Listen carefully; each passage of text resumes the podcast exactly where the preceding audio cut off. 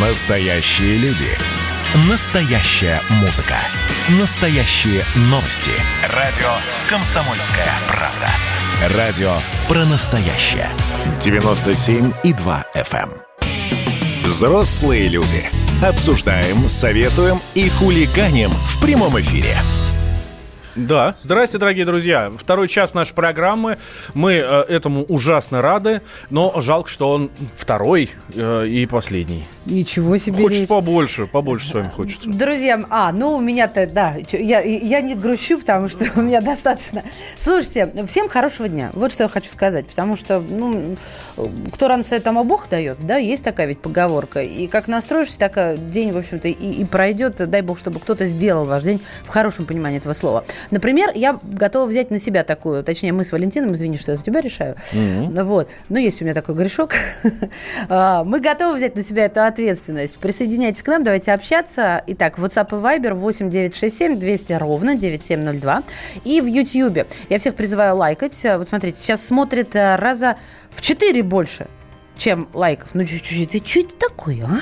А ну, собрались, все лайкнули, дабы вы же или ваши коллеги по прослушиванию смогли бы найти трансляцию гораздо проще. И еще, Apple подкасты, они есть, так что их тоже стоит найти, лайкнуть, прокомментировать, потому что мы всегда прислушиваемся. Вот я, кстати, всю жизнь работаю на радио, Валя, сейчас немножко не по теме, всю жизнь на радио работаю. И вот Комсомолка – первая радиостанция, а, на которой я вижу очень четко, как отслеживается реакция слушательской аудитории, как все письма доходят до адресатов, как все там замечания, жалобы. Меня это, помню, удивило в самом начале. Ладно, давайте по делу. А, у нас же забастовка, в кавычки ставлю пока ну, что не это у нас, слово. а в Беларуси. В Бел- А я просто хотела сказать, у нас же забастовка в Беларуси. Ну Вот. Я думаю, это и в переносном, и в прямом смысле это верный заход, потому что Белоруссия, а, она у нас же. Так вот, набирает ли обороты и как быстро? Да, и вообще, что там происходит? Да? Э, Первый день забастовки был накануне. Ну вот сутки прошли. Сутки прошли. Он типа, вроде как с понедельника с 8 часов. Вот. Э, Давайте мы будем подводить итоги вот этих вот первых суток. Получилось, не получилось, случилось, не случилось. И что там вообще происходит? Э, Наш политический обозреватель Владимир Варсобин прямо сейчас в Беларуси и своими глазами наблюдает за, за тем, как люди бастуют. Или не бастуют. А, Давайте поговорим. Володя, приветствуем.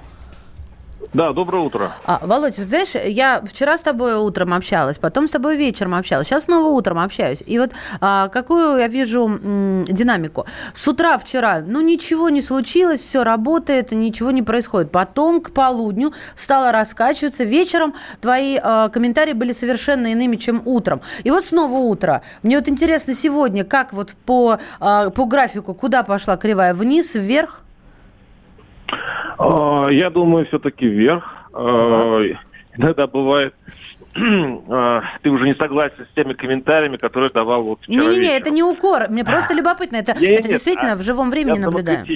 Мгм. Трудно предугадать, как будет все двигаться, двигаться. И, в общем-то, сейчас все немножко раскачивается, но опять-таки по-белорусски неспешно. Э, Можно сказать с уверенностью, что два больших предприятия бастуют. То есть это можно сказать просто железно. Это э, Гро- Гродненский азот. Там э, э, рабочие э, отказываются даже выходить из цехов. Вот. И сейчас подключился к забастовке Беларусь нефть. Это в Гомеле, около Гомеля, там есть небольшой городок. Э, Это немного, всего два предприятия, но если так потихонечку в развалочку это все потечет, если власти упустят ситуацию, то трудно сказать, что будет. Это с одной стороны. С другой стороны, все-таки страна не богатая, страна бедная, а а устраивать забастовки в бедной стране это не очень перспективно, потому что у людей э, ну просто нет денег для этого.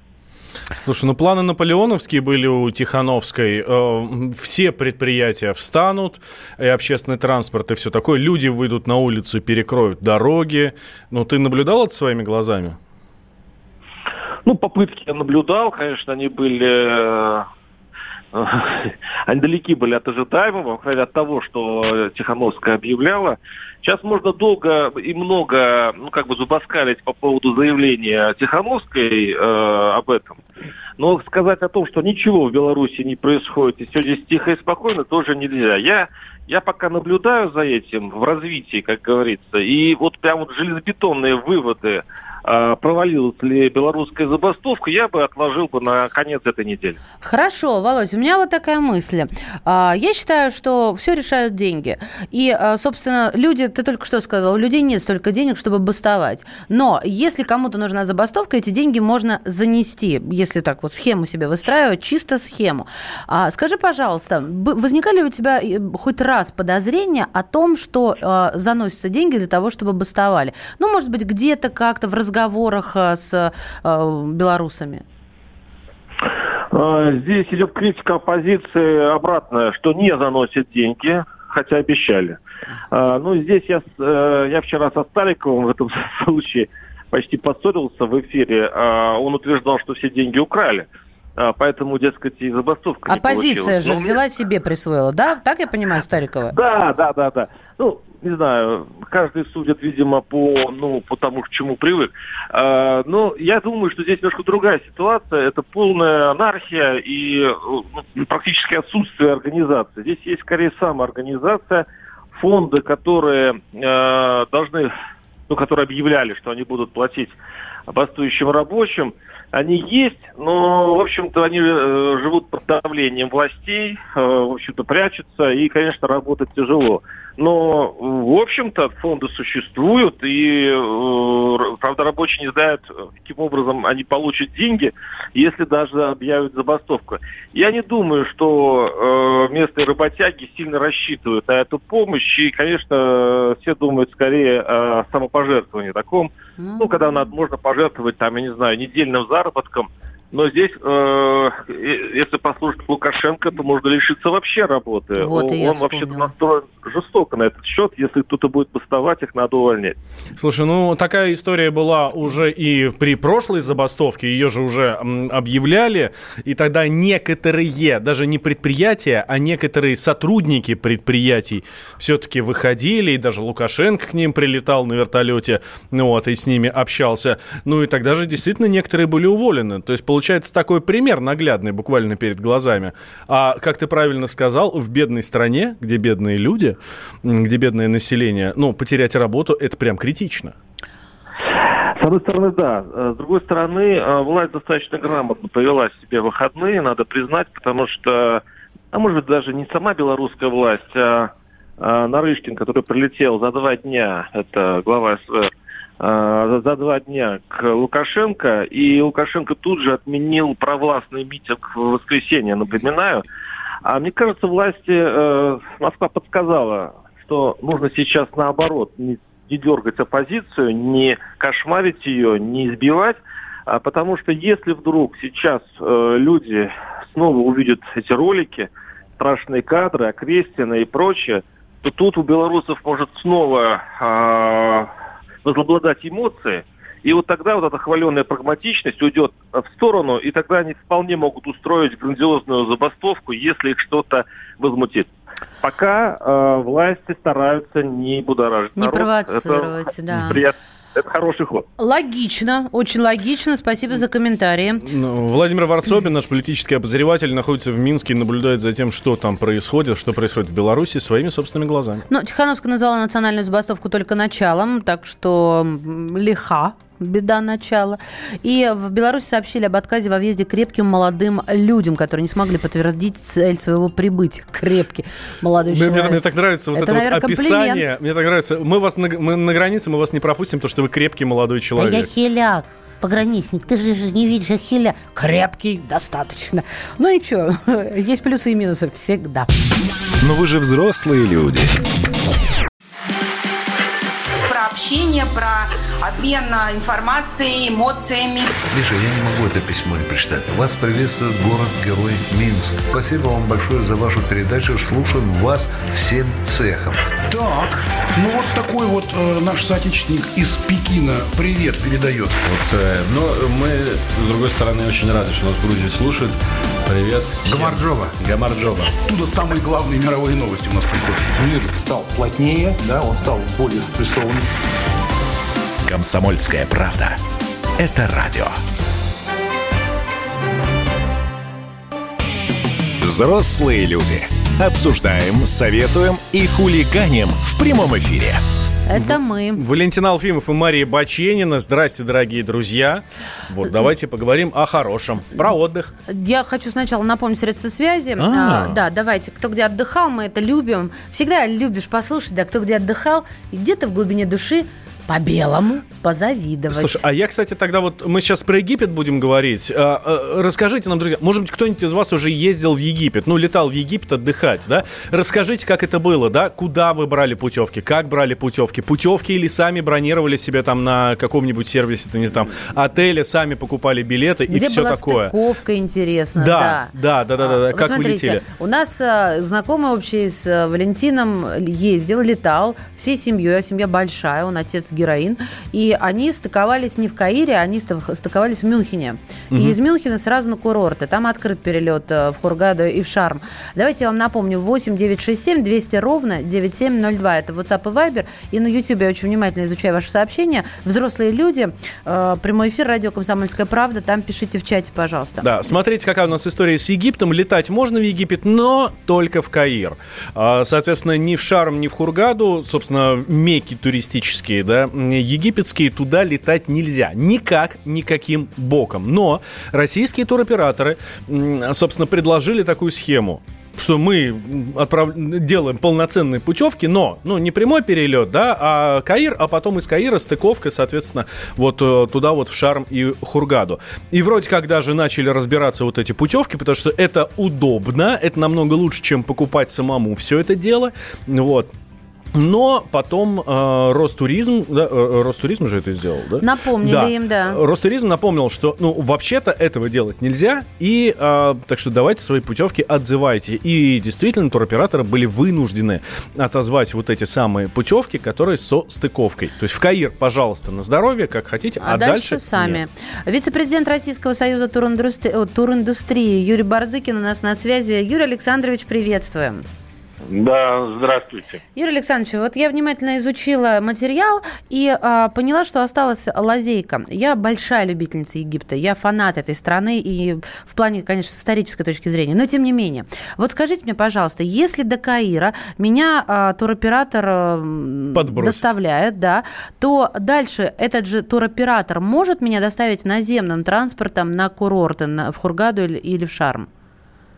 Ну, э, такая схема существовала и до этого. Другой вопрос, что это очень, э, ну, во-первых, недешево, во-вторых, утомительно, и э, при наличии, ну, скажем, в сезон Турции, а сейчас Арабских Эмиратов, не всегда оправдано. Поэтому до Каира да, но дальше тур формировать по указу президента, это не просто туризм исполняет эти поручения, нет, нельзя. Вот, поэтому, ну, кто-то, конечно, и пользовался, и пользуется э, такой схемой, но их это нельзя сказать, что это сгенерирован поток туристов. Пока в Каир это деловые цели, вот, э, иные э, цели, ну, э, небольшая часть туристские. Вот, Поэтому ожидаем, когда будет нормальное, полноценное открытие с обеспечением и безопасности, ну и экономической защиты, потому что если вдруг что-то произойдет, оператор вас всегда вывезет. А так вы должны будете уповать либо на правительство, либо на самих себя. А, вот какой вопрос. А про безопасность, про коронавирус понятно. Ну, вот сейчас э, я только что рассказывала о нашем общем знакомом с Валентином. Он говорил, что а, максим... какая безопасность? Э, защитные экраны в ресторанах отеля, но а, и перчатки у официантов. Маски никто не носит. Это частный комментарий. А вот если говорить о безопасности полетов, мы все просто, ну, это не забудем мы никогда, после чего закрылось сообщение, авиасообщение с Египтом. Вот в этом плане проверяется, а, какова безопасность, каково обеспечение он и так далее? Или вот просто ждут от них Но- какой-то отчет, не знаю. Нет, конечно, это не, не просто проверяется. Принята э, соответствующая дорожная карта, план мероприятий совместных. Именно в результате, уже можно сказать, многолетней работы было открыто авиасообщение с Каиром. Та же работа проводится и по Шарм-аль-Шейху, и Хургаде. Она так, ну, можно долго об этом говорить, предус... многоуровневая система проверки как наземного обслуживания, приема, отправки борта, пассажиров, персонал и прочее, прочее, прочее. Поэтому это проводится и нашим Минтрансом, и компетентным органам, ну и все как бы в ожидании, потому что практически ну, эта работа была близка к завершению. Вот, я имею в виду по двум назначениям. Вот, поэтому я не исключаю, что она может быть и выполнена нашему зимнему сезону. Ну вот я как раз хотел про сроки спросить. Э, коронавирус, наверное, подкосил немножко всю эту историю, но все-таки работа ведется, да? Значит, э, да. Ну, пока предварительно можно на зиму рассчитывать, да?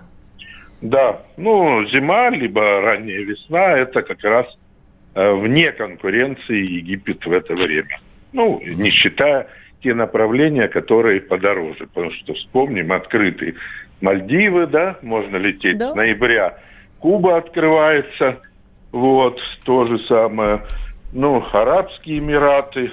Ну, это Кения через третьи страны можно попасть, она готова нас принимать. Марокко через третьи страны, ну, конкретно там через Стамбул летают. Поэтому на самом деле, ну, такое, казалось бы, широкий спектр, там, почти 15 стран, прямое назначение, да, можно полететь около трех десятков, где нас принимают, но разные ограничения, барьеры, режимы, 14 дней самоизоляции в той же Южной Корее, ну и ряде других, они сужают спектр выбора на зиму, ну даже практически сводя его на нет, потому что но я бы не рекомендовал, пока нет сообщения с Египтом, искать лазейки, потому что риски повышены сейчас тем более mm-hmm. намного. И, конечно, нужно ехать отдыхать, а не вздрагивать от каждого сообщения том числе, ну, не только от коронавируса. Да. А, Юрий Александрович, а на ноябрьские праздники, на Новый год, какие запросы, куда собираются э, ехать отдыхать, лететь отдыхать Общественность, куда лыжи направляет свои? Лыжи направляет, конечно, э, туда, куда возможно, но оно и так было востребовано. Это прежде всего, конечно, внутренние направления, Красная Поляна – Сочи вне конкуренции, там плюс 30% идет и продажа, и полетные программы выше. Ну, в принципе, хорошо идет бронирование. Вот. Э, туда же входят там и, ну, уже совсем другая категория, при Эльбрусе, Архиз, другие наши... Ну, а если тельце погреть, ну, ладно. Да, если моря. говорить о зарубежье, практически, ну, э, Европа для нас закрыта мы это видим, она не только для нас, она и друг от друга закрыта. Там Чехия прекратила туристские въезды, Испания, ну, прежде всего, Каталония закрывается, вот, Италия, Франция тоже. Я думаю, что сейчас под большим вопросом и э, никто особо, ну, то есть практически туда потоков нет. Ну, это объективное, не зависящее от нас. Uh-huh причины. Поэтому вот э, горнолыжка, она сводится... Ну, в Турции она есть теоретически, вот, и какой-то небольшой процент фактически, но это погода не делает. Поэтому пока вот в этом сегменте э, отдыха. Это, прежде всего, внутреннее направление. Спасибо да, вам большое. Да, Юрий Барзыкин, вице-президент Российского союза туриндустрии. Вот я пошутила про лыжи, хотела про ну, стопы направить, а вышла только про лыжи. Ну, а вы, ну, ну, ну тут а, что? а, а зимой то самое. Зимой то самое. Почему? Хочется на лыжах? Нет, с, хочется с на море. Или на санках? На море. Но вы же взрослые люди. А где Танзания находится, до сих пор не знаете. Каждую субботу в 9 утра и каждое воскресенье в 8 вечера Михаил Антонов подводит музыкальные итоги недели. Вы голосуете за любимые песни, а мы ставим их в эфир. Хиты, раритеты, каверы, музыкальные новинки, интервью со звездами и песни от ведущего. Поднимались Иваны ни свет, ни заря. Настоящий хит-парад на радио «Комсомольская правда». По субботам в 9 утра и в воскресенье в 8 вечера. Включайтесь. Взрослые люди. Обсуждаем, советуем и хулиганим в прямом эфире. Здравствуйте, друзья. Это «Взрослые люди» в эфире «Комсомольской правды». А, Что мы только тут не делаем. И иногда вот помалкиваем, что аж э, люди на которые Мы заслушались слышат- новостями Да, просто. да, о, да. Да, от Федора Новгородцева. Да, этот, этот может, конечно, заслушать так. Как говорится, заслушай меня в усмерть. Есть э, Бесаме Муча, а есть э, вариант от Новгородцева in the mix. Слушайте, а, я вам напомню средства связи. Вот так незатейливо начну. 8 967 200 ровно 8702. Это WhatsApp и Viber. 9702. А я что сказала? 87. Да ладно. Да, да, тут засл- Заслушалась во красавчика. всем. Да. Слушай, возьми ситуацию в свои руки. Окей, а ты просто возьми себя в руки. Давайте так скажу. А, а, Смотрите, а, давайте мы тут немножко про Соединенные Штаты поговорим. Они у нас как-то немножко ушли из поля нашего зрения, но там самое интересное. Сегодня у нас что? Какой день недели? Вторник, да? А ровно через неделю, ровно через неделю, в следующий вторник, выборы в Соединенных Ого. Штатах Америки. А оно же ближе, чем казалось, да? Да, да. Собственно, Трамп, Байден, Байден, Трамп, кто кого, что, чего. Вот. А вокруг чего у них главные споры эм, э, развиваются? Ну, может быть, конечно, до нас доходит все. Ну, слушай, елки-палки, когда два президента... Когда, ну, когда, один когда два другого кандидата в называет президенты... щенком а, президента России Владимира Путина, Вот. это не может не дойти. И у них, по сути, главный... То есть все крутится вокруг России. Все вокруг России. Что, чего. Да вы там свои проблемы разбираете. А нет, нет. Вот здесь а, Джо Байден а, рассказал о том, что Россия является главным врагом Соединенных Штатов на международной арене. Причем, как а, мы представляем, как угрозу безопасности для самих Соединенных Штатов, так и для всевозможных американских союзов. Ну, то есть там союз с этим, с тем, с Ну, пятым, дай бог ему здоровья. да. Здоровье не повредит, это точно, тем более во время пандемии. Давайте разбираться, действительно мы главное для, как говорится, заноза э, для США или нам Или просто им поговорить больше не только о чем. кажется так. Директор фонда изучения США имени Франкли- э, Франклина Рузвельта Московского государственного университета Юрий Рогулев у нас в эфире. Юрий Николаевич, приветствуем вас. Доброе утро. Ну вот, вот, собственно, вопрос и прозвучал. До нас только доходит, что они только про нас? Или так оно и есть? Это главная повестка. Нет, ну, конечно, главная повестка там все-таки это пан- пандемия, коронавирус, заболевания, количество смертей в Америке, там оно за 200 тысяч уже перевалило, количество заболевших, э, которое не снижается, и, конечно, кризис экономический, который с этим связан, это, конечно, главная тема. Она была и на дебатах главная, и так далее. Но э, то, что прозвучало, э, так сказать, с точки зрения вот внешнеполитических э, моментов, да, который отказался Байден, кстати говоря, обсуждать на, на дебатах, они все перевели вот на эти внутренние проблемы на последних дебатах, хотя по, по правилам, по предварительным договоренностям, они как раз должны были внешнеполитическую повестку обсуждать. Ну а, вот- то есть у каждых дебатов есть своя тематика. да, да, О, они как заранее интересно. договаривались. Вот эти три, так сказать, э, рау- э, раунда дебатов, они договаривались, по каким темам они будут их проводить. Ну, все смешалось там. Одни дебаты вообще отменили, поэтому остался только один раунд, э, который вот они провели последний. Да, так вот, и там все это заглохло. Так что, конечно, в реальности, если говорить о выборах, если говорить об электорате, об интересах, это, конечно, внутренние дела на первом месте стоят. Вот. Теперь, что касается России, ну, от Байдена мы разное слышали. Я был на его выступлении, он приезжал ведь в Россию, когда он был вице-президентом.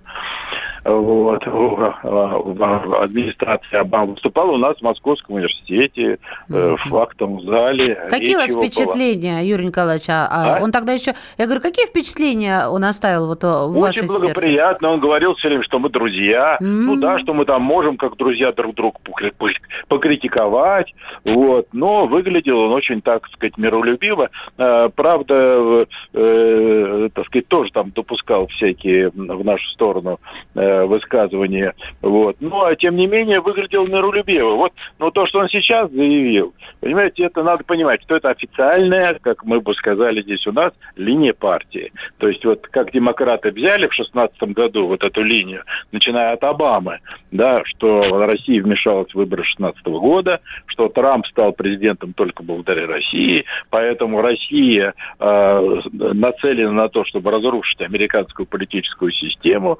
Вот. Э, Россия, так сказать, в этом смысле представляет главное зло. И вот Байден просто эту линию продолжает. Он просто ничего другого сказать не может. Это первое. И второе, э, в пику Трампу, который, в общем-то, все время говорит о Китае, да, ну и тем более тут с этой с пандемией, это понятно, и тем более с этими торговыми войнами с Китаем, вот, эта проблема, конечно, для Америки гораздо острее, вот. Понятно, что если говорить по, как говорится, по большому счету, да, то Америка не считает Россию главным своим врагом и соперником. Наоборот, Россию списали со счета еще в 90-е годы, что Россия больше не великая держава, что экономика России слабая, что она хереет, что вооружение, они, так сказать, э, выходят из строя, а новых появляется очень мало. Они списали, поэтому они э, практически во всех переговорах и на международном уровне они игнорируют интересы России. То есть они не хотят с ними считаться. И они не считают, что США должны вести э, переговоры с Россией на равных только с позиции силы. Вот, понимаете, то есть тут его высказывание противоречит реальной американской политике. Но вот смотрите, еще кое-что, что не, получается, и э, по этому поводу даже э, загрустил советник президента США по национальной безопасности Роберт О'Брайен. Он пожаловался, правда, я не до конца поняла, кому, что против России введено слишком большое количество санкций. Спрашивается, так радоваться же должен Роберт. Нет, в связи с этим Роб считает, что э, практически нет возможности вводить новые. Мы бы ввели что-нибудь новое, но уже так много, что даже не знаем, что придумать. То есть, понимаете, какой ну, парадокс. Доля, доля правды в этом есть. Они вводили э, санкции, там, я уже сбился со счета, но э, реально это в районе 60-70 раз. Понимаете, вот где-то уже много десятков раз они выводили разного рода санкции. Э, я скажу так, вот по поводу санкций санкции, чтобы было понятно, э, что вот э, еще при администрации Обамы, когда началась вот эта вся санкционная, так сказать, битва, а, а у него началась эта битва с Конгрессом. Э, и вот Конгресс тогда в пику Обаме захотел вводить санкции законодательным путем. Каким образом? Они, Обама просил их, Конгресс, да, отменить поправки Джексона Вейника, которые ограничивали торговлю между Россией и США. Они были введены в 70-е годы 20 века против Советского Союза. Советского Союза уже давно не было. Четыре президента США э, просили Конгресс отменить поправки Джексона Вейника после распада Советского Союза.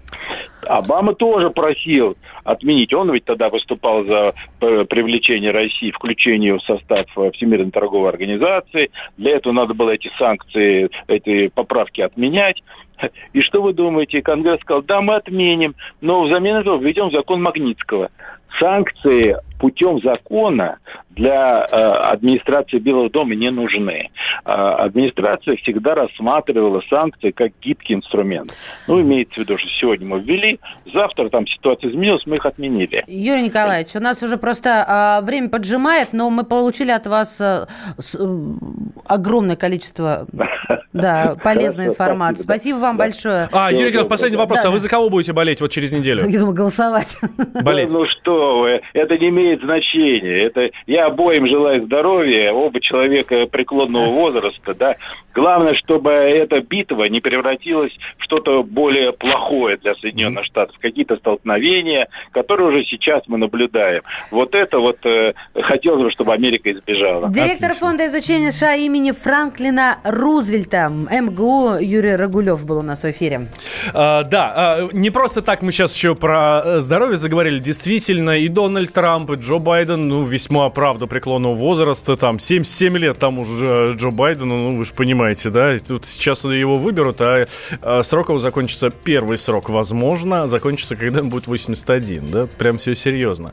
А, так Но вот. на семьи долгожителей, там 85 и 92 Дай бог, дай да. бог Вот. А, Александр Мясников, телеведущий, главный врач Московской больницы номер 71, дал эксклюзивное интервью Тине Канделаки. И, естественно, про, по, по кандидатам в президенты а, тоже поговорили, по, по кандидатам в президенты Соединенных Штатов. Так вот, что говорит доктор Мясников про Джо Байдена. Ковид не может ничего изменить в том порядке. Изменить люди под маркой ковида. Просто если у человека, если там Байдену 77 лет, он может умереть от ковида, но, скорее всего, он умрет от инфаркта или онкологии. Это такая вещь, ты вступил уже в тот возраст, когда, извините, все возможно. И, кстати, и, кстати, еще до ковида, где-то год назад, уже 6 или 7 врачей, специально наблюдающих за каждым кандидатом, такая там группа врачей, которые наблюдают за президентом, учитывая, что они все за 70 лет. Ковид ничего не меняет. Меняют люди. Бежали ковид на щит, а дальше меняет кто как может. Просто в какой-то момент они сами стали заложниками своей ситуации и уже просто не могут по-другому. Попали в колею и идут. А ковид, ковид это в 90% это ОРЗ. Еще раз, щадит детей, щадит молодых. Это болезнь пожилых и хроников. Да, к сожалению. Телеведущий, главврач 71-го больницы Александр Мясников а, был у нас в эфире. Полную версию интервью, вот этого эксклюзивного интервью Тины Канделаки с Александром Мясниковым э, сегодня в 10 вечера Сразу, по московскому да. времени слушайте. Вот. Вечером. И еще у нас и на сайте, и, э, и в аудиоверсии, и в текстовой версии, и в подкастах наших обязательно все это будет. Вот. А если говорить, кстати, про Джо Байдена, ну вот если буквально тезисно, мы ну, на самом деле не очень хорошо мы его знаем, очень, хоро... очень, очень интересный а, парень на самом деле. Вот смотрите, во-первых, он уже не первый раз пытается стать президентом. Вот. Он если... с 21 года мечтает об этом. Если победит, ну, самое время пришло 77, да, если победит, он будет самым пожилым президентом Соединенных Штатов. И... Сейчас этим президентом является Трамп. Да, и не пьет совсем. Вот Напрасно. и думайте. Вот и думайте. Напрасно. Но вы же взрослые люди. Я, Эдвард, на вас рассчитываю как на человека патриотических взглядов. То возникает вопрос, а куда податься русскому мужику? Ну, разве что в ЧВК Вагнера. Перефразируя известную, известную либеральную формулу, российскую либеральную да. формулу, надо, надо дождаться, пока вымрет последнее непоротое поколение, да? Отдельная тема с Олегом Кашиным и Эдвардом Чесноковым. На радио «Комсомольская правда». По будням в 9 вечера по Москве. Тоже мочить в сортире, но других и не так. Коридоры власти. И в этих самых коридорах власти нас встречает Дмитрий Смирнов, наш специальный корреспондент, корреспондент кремлевского пула. Дима, здравствуй.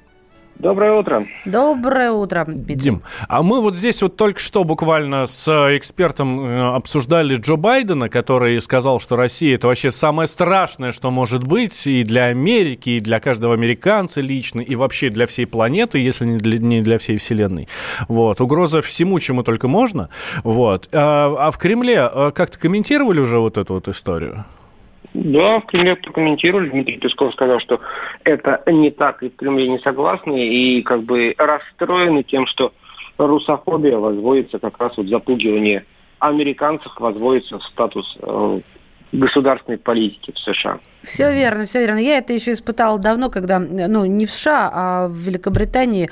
Никогда не забуду, когда во время э, операции в Грузии как там мощно, дерзко и быстро сработала пропаганда. Просто вот как будто тумблер переключили. Для меня это был шок какой-то. То есть люди, вы сами думаете? А чем? Ладно, Дмитрий, извини, отвлеклась.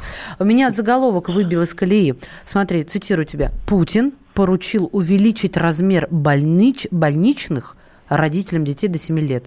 Это что, дольше болеть он им поручил? Объясни, пожалуйста, что в чем дело? Ну, тут это все вот как и в заголовке, так и в самом поручении там все с двумя, э, как это правильно сказать, с двумя допущениями.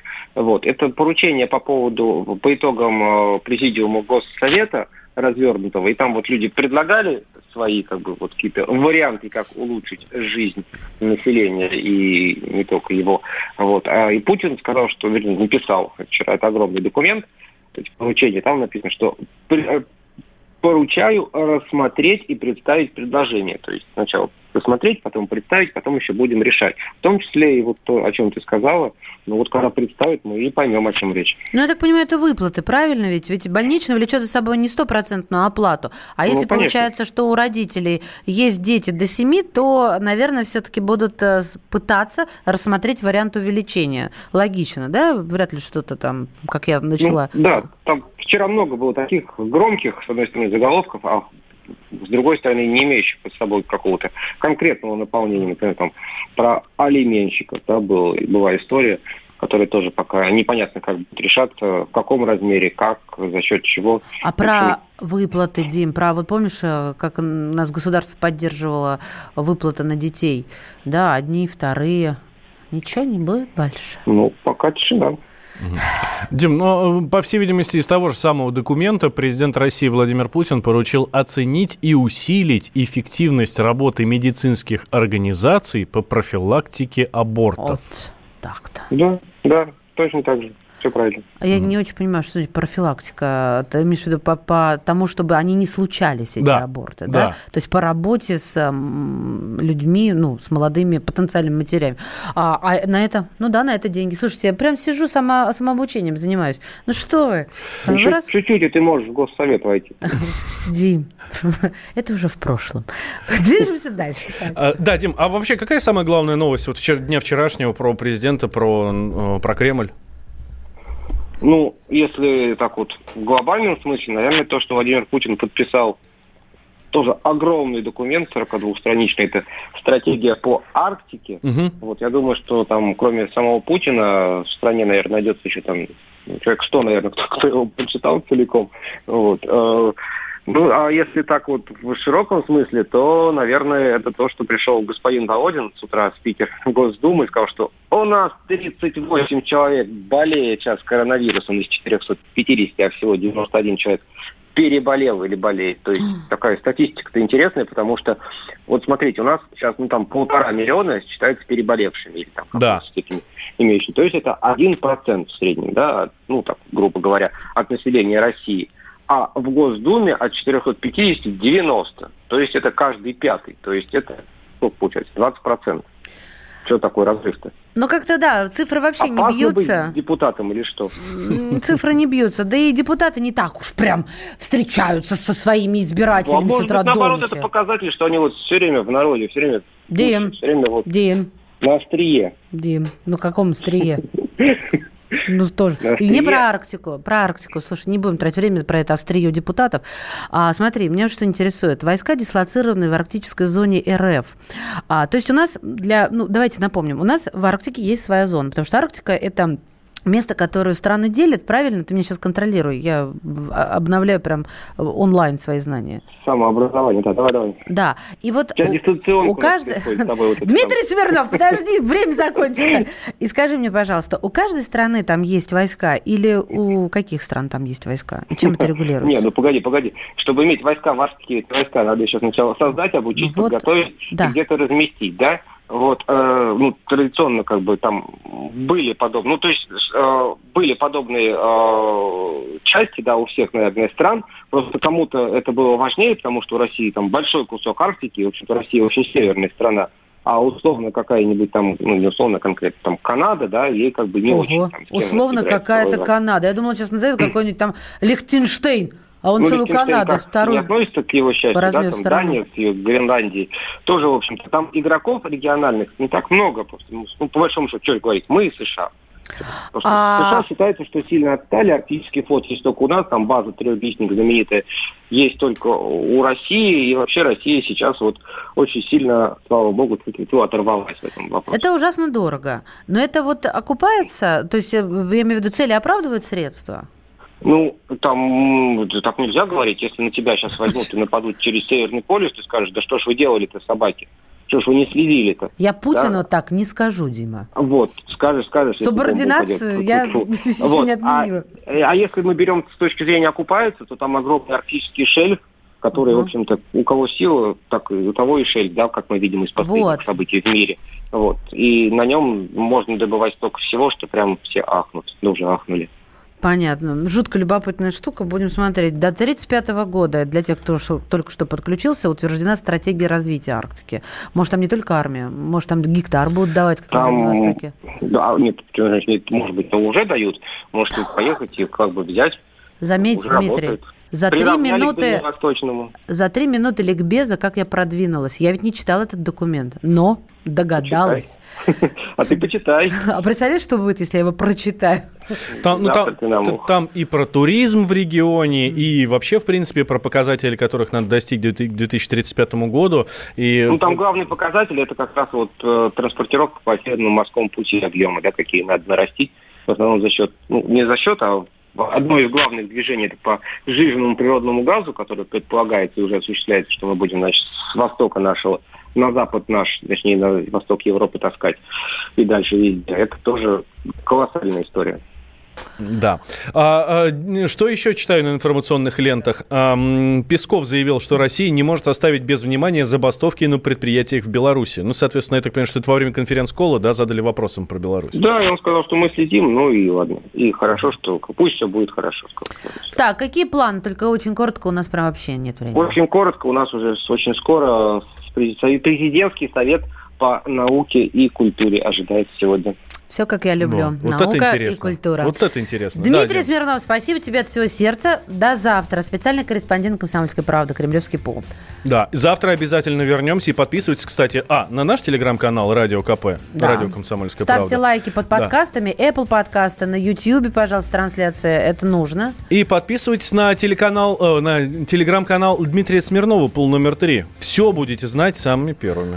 Да, а я с вами прощаюсь до вечера. Валентин, ты до а когда? я до завтра прощаюсь. Обязательно услышимся завтра. Взрослые Щас люди к вам всем нужно- вернутся. Всем нужно улыбнуться сейчас прямо. Вот Улыбнулись все, да, резко. Все, погнали в день.